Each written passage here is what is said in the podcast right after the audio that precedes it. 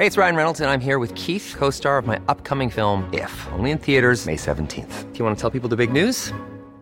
All right, I'll do it. Sign up now and you'll get unlimited for $15 a month in six months of Paramount Plus Essential Plan on us. Mintmobile.com slash switch. Upfront payment of $45 equivalent to $15 per month. Unlimited over 40 gigabytes per month. Face lower speeds. Videos at 480p. Active Mint customers by 531.24 get six months of Paramount Plus Essential Plan. Auto renews after six months. Offer ends May 31st, 2024. Separate Paramount Plus registration required. Terms and conditions apply if rated PG. Y Violeta Vázquez Rojas es miembro del Comité Promovente Nacional de la Consulta Popular, en todas las actividades que ella tiene, y le quiero agradecer que de nuevo tengamos oportunidad de conversar con ella. ¿Cómo has estado, Violeta? De nuevo, buenas tardes. Javier, buenas tardes, buenas tardes a tu audiencia, qué gusto saludarlos. El gusto es nuestro. A ver, vamos a, a echarle una revisadita. Eh, ¿Qué piensas de que también el presidente López Obrador haya aparecido en la encuesta esta de la Universal 72.4 lo dice que también debe de ser juzgado. No lo digo como, como un hecho este, eh, crítico, sino cómo ves este pensamiento de la sociedad mexicana, tú que eres promovente de todo esto. Bueno, yo creo que toda la sociedad mexicana tiene una está, está pasando por un momento en el que quiere esclarecer absolutamente todo y quiere que no se repitan hechos de corrupción, que no se repitan hechos de violaciones a derechos humanos, sea quien sea. Entonces, me, me parece que está bien. Si creen que, el, que López Obrador hay algo que investigarle y hay algo que, que, que juzgarle, pues en, creo que la gente está en todo su derecho de, de creerlo, ¿no? Ahora ya Claro. se verá después si hay pruebas para eso o no lo hay. Sí, digamos, queda claro que por el momento no deja de ser un asunto que incluso yo estoy pensando que podría eventualmente pues ser para los que están en contra de la consulta o los que no les gusta la consulta o que están contra López Obrador, pues les, les viene bien, ¿no? Este, no los hagamos. Pero el asunto más bien está en, en lo que viene. A ver, Violeta, eh, el otro día que platicamos me dijiste algo que, que- que me- a mí me ha quedado muy grabado, que en el fondo, en buena medida, ante lo que estamos es ante el sí o no al pasado. Pero el problema, ¿qué vamos a hacer cuando la respuesta sea así, como va a ser mayoritariamente? ¿Qué vamos a hacer con lo que tengamos ahí enfrente? ¿Qué han pensado de eso? Mira, se, eh, lo- la, la consulta no es un instrumento pa- eh, jurídico como se piensa, ¿no? Por eso dicen, no, la ley no se consulta, la ley se aplica. Bueno, ya, pero esto no es una consulta para aplicar la ley o no, sino es una consulta para revisar el pasado y algunos de esos de esas de esas eh, desenlaces, digamos, pues tendrán que ser jurídicos, tendrán que ser penales. Esperemos, ¿no? Lo que se pueda, pero no necesariamente toda todo el proceso de esclarecimiento va a tener que pasar por un proceso judicial. Eh, en algunos casos, bueno, por ejemplo, el ministro Saldívar y varios otros promoventes hablan de comisiones de la verdad, que también me parece una propuesta muy buena, ¿no? Que no hemos tenido, digamos, no, no hemos explotado suficiente en México. Entonces, eh, digamos, no, no todos los recursos de justicia van a tener que ser justi eh, recursos ordinarios, ¿no? Podemos estar pensando también en recursos extraordinarios de justicia y esas son las cosas que vamos a ver después de la consulta.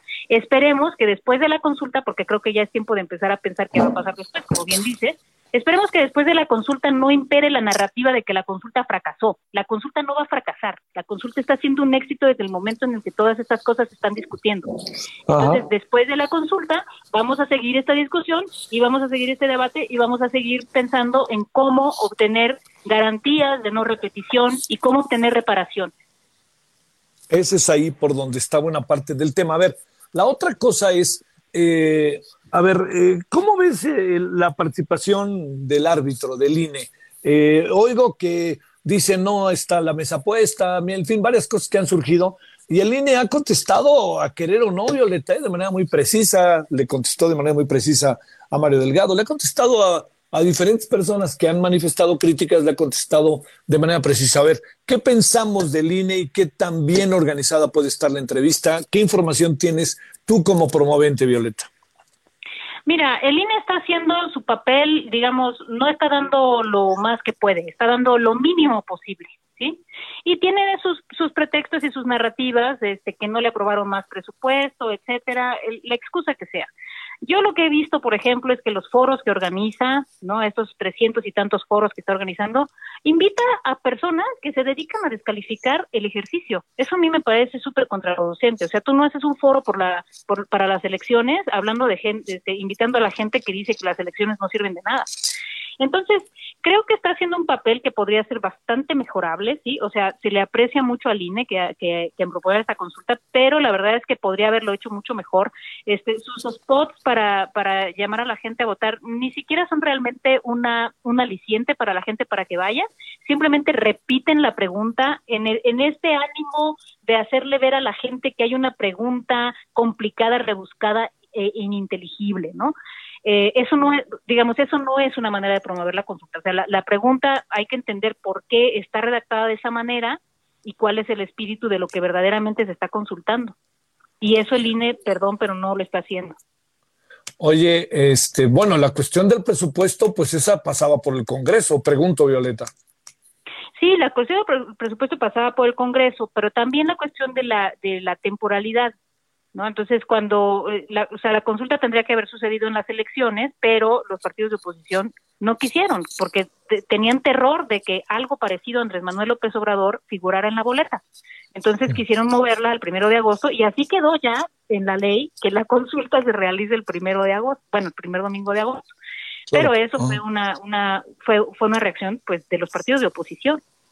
Claro, pero este, ahí Morena pudo haber echado para adelante con sus partidos el, la respuesta contraria a lo que hicieron los partidos de oposición. Sí, no, quién sabe. Yo creo que, mira, en esa en esa reforma también se estaba se estaba eh, discutiendo que se incluyera la revocación de mandato y varias otras eh, mm, modificaciones. Entonces yo creo que fue parte de la negociación decir, hola, pues, pues que, que, el primero de agosto y que se acepten estas otras cosas. Bueno, oye, la otra cosa, Violeta, este, eh, digamos, eh, ¿cuántas casillas tienes una idea que se van a instalar? Mira, se llaman mesas receptoras y son del orden mesas de receptoras, perdón. mil. ¿Cuántas? Cincuenta, y tantas mil, no tengo, perdón, no tengo el dato. No, no importa, no importa, nomás era una, una idea, sí sí, o sea, digamos que, que, se, que se requeriría que para cada que por cada mesa receptor hubiera 700 votos para llegar al, al ese famoso mínimo requerido para que sea vinculante. Ahora, sobre la vinculatoriedad de la de la de la de la consulta, pues finalmente eso es una cosa de voluntad política, ¿no? O sea, yo la verdad no veo a Andrés Manuel poniéndose procedimentalista al día siguiente y diciendo, "Uy, no, como no alcanzamos 40%, esto no no me obliga a nada." O sea, creo que no, que él va él va a poder leer la voluntad popular con altura de miras más allá de los números. Eso creo que va a pasar. Oye, este, eh, digamos, eh, calculas, Violeta, qué porcentaje pudiera votar. Entiendo que es muy difícil poderlo incluso este, imaginar, ¿no? Pero ¿qué, ¿qué alcanzas a apreciar de que se pueda votar? Es muy difícil calcular un porcentaje porque como no estamos viendo campañas en televisión, no estamos viendo campañas sociales, los medios ni siquiera mencionan la consulta, Javier, ni para bien ni para mal. no, algunos medios sí, la mencionan para mal, pero yo, por ejemplo, aquí recibo el Reforma Diario y no dicen nada. Entonces, creo que ah, no estamos viendo, la, digamos, la efervescencia social de la consulta y por lo tanto es muy difícil anticipar cuánta gente realmente va a salir a votar. Es como si estuviéramos adivinando con los ojos vendados, ¿no? O sea, sin ver un panorama este, de, participación previa. No, no hay encuestas, por ejemplo, ¿no? a ver cuántos vamos a participar en la consulta, como se hacen todas las encuestas de elecciones. Entonces, eh, es difícil adivinar, pero yo, yo creo que sí nos vamos a llevar una sorpresa, ¿no? Que no, no va a ser tan poquita como, como nos quieren hacer creer. Porque sí veo mucha gente movilizada en las calles, por ejemplo.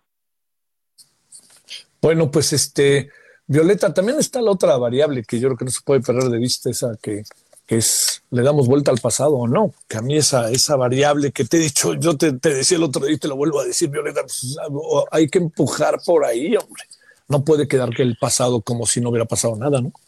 Bueno, acuérdate que la propuesta de López Obrador siempre ha sido este perdón, pero no olvido, ¿no? O sea, este es un ejercicio de memoria y lo que se puede hacer, digamos, una de las alternativas es vamos a cerrarlo aquí y vamos a continuar con nuestra vida no olvidando lo que sucedió pero la otra es no no que no no solamente no olvidando vamos a perseguir estos delitos que se los que se puedan y vamos a, continuar con un proceso de justicia más eh, ordinario esa, esa es la alternativa y yo creo que cualquiera de las dos es una es mientras haya memoria Javier mientras no haya olvido no este pues habrá habrá algún resabio de justicia. Sale.